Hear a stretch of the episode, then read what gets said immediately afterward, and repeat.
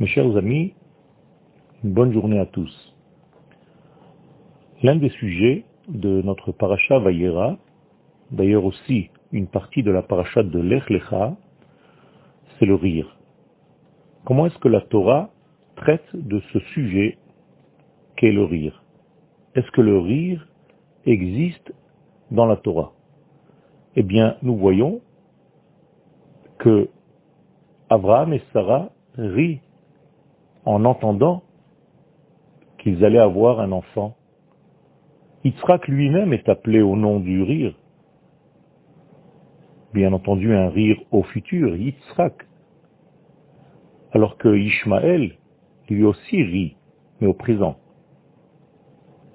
La différence est énorme. Ishmaël est heureux de la situation du monde tel qu'il est. Autrement dit, Ishmaël ne voit pas la nécessité d'arranger quoi que ce soit dans cet univers.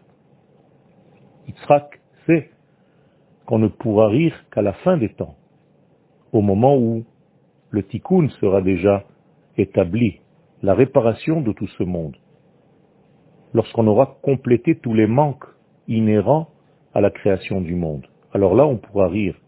Et c'est pourquoi le nom de Yitzhak est au futur. Il rira. Il ne rit pas pour l'instant. Rira bien qui rira le dernier. Sarah aussi dit, Dieu a fait de moi un rire. Tous ceux qui entendront que je suis tombé enceinte riront. Et je vous pose la question, je me pose la question, quel est le sens de ce rire? Au départ de la paracha, il est écrit que Sarah rit à l'intérieur d'elle-même, en disant, après avoir déjà vieilli, avec une impossibilité d'enfanter, Akadosh Baruch me redonne la possibilité, et en plus de cela, mon homme, Abraham, est vieux. Et Dieu dit à Abraham, pourquoi Sarah rit-elle? Lorsque Abraham demande à Sarah pourquoi est-ce que tu as ri, eh bien Sarah nie avoir ri. Elle dit je n'ai pas ri car elle était dans la crainte. Et Abraham, sous la dictée de Dieu, dit non, tu as rigolé. Il y a ici une conversation bizarre, pour le moins, qu'on puisse dire. Est-ce qu'il s'agit là d'un jeu? Est-ce qu'il s'agit là d'un manque de foi, de Emouna, de Sarah par rapport à la parole divine? Est-ce que Sarah met en doute la possibilité, même si elle est vieille, d'engendrer, parce que c'est la volonté de Dieu? Le Midrash nous dit que jamais Dieu n'a eu une conversation avec une femme, sauf avec cette Sarah. Apparemment des paroles vaines qui n'ont aucun rapport avec le sujet principal de la Torah. En réalité, ce n'est pas le cas. Ce sont des paroles énormes, profondes, qui vont être à la source même et à la base même de l'apparition du peuple d'Israël dans le monde. Il y a ici quelque chose qui est de l'ordre de la prophétie. Même le rire de Sarah est une prophétie. Et en réalité, cette prophétie vient du rire. Et le rire, c'est l'apparition de Yitzhak, celui qui rira. Bien que Sarah soit très vieille, et qu'elle ne peut pas engendrer de par sa nature, eh bien elle engendrera. Cela veut dire tout simplement qu'il s'agit là d'un dévoilement hors nature. Or, lorsque les dévoilements sont hors nature, ils sont en dehors des lois de ce monde, de la nature, eh bien, ils font rire. En hébreu, cela s'entend, même dans la notion du rire. Le rire en hébreu se dit sortir des lois naturelles. C'est sortir chok, des lois.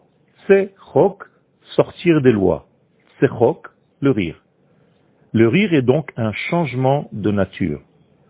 Il s'agit là donc de l'apparition du premier homme qui, bizarrement, est issu d'une maman qui ne peut pas avoir d'enfant et d'un papa qui est très vieux. C'est la naissance d'Yitzhak, mais c'est en réalité la graine et la source de la naissance du peuple d'Israël tout entier.